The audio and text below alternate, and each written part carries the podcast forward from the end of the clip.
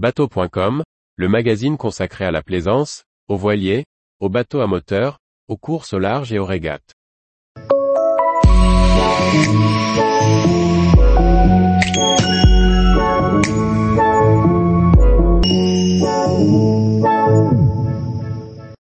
Écoutez, écoutez, y a-t-il un lien entre ces deux termes marins? Par Briag Merlet. Lorsque l'on a approché de près ou de loin d'un voilier, on a nécessairement entendu parler d'écoute et d'écoutille. Mais savez-vous d'où viennent ces appellations? Y a-t-il un lien entre ce bout essentiel à la manœuvre des voiles et les ouvertures dans la coque du bateau? Le vocabulaire marin est riche de termes imagés et précis pour désigner le bateau et ce qui le constitue. À force de naviguer, on considère ces mots comme évidents, sans se poser la question de leur origine. Et parfois, la question sibylline d'un enfant ou d'un néophyte vous incite à réfléchir. Écoute et écoutille sont deux mots qui se ressemblent. On imagine donc un lien. L'écoutille aurait-elle servi initialement à faire passer une écoute? Eh bien non, il s'agit là de faux amis, aux origines bien éloignées. L'écoute, que l'on connaît aujourd'hui comme l'un des cordages les plus importants pour un voilier, servant à régler l'angle de la voile par rapport au vent, est en fait un terme venu de l'habillement. Les dictionnaires étymologiques nous indiquent que le terme est emprunté de l'ancien nordique sko. Ce mot désignait à l'époque les bords et les angles d'un vêtement.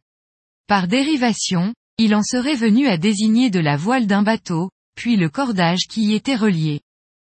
Aujourd'hui l'écoute est le cordage relié à la voile permettant d'y appliquer le bon angle. Dans les langues européennes, les termes sont proches, de l'italien scotta à l'allemand schott en passant par l'espagnol escota ou au genevois escote. Le terme écoutille vient lui du sud de l'Europe. Il désigne selon le litréen, ouverture, petite ou grande, généralement de forme quadrangulaire, faite au pont d'un navire pour établir une communication entre deux étages et pour faciliter le chargement et le déchargement du navire. Celle-ci ne servait donc absolument pas à passer une écoute, peut-être éventuellement à écouter quelqu'un d'un pont à l'autre. Mais même cette explication semble abusive.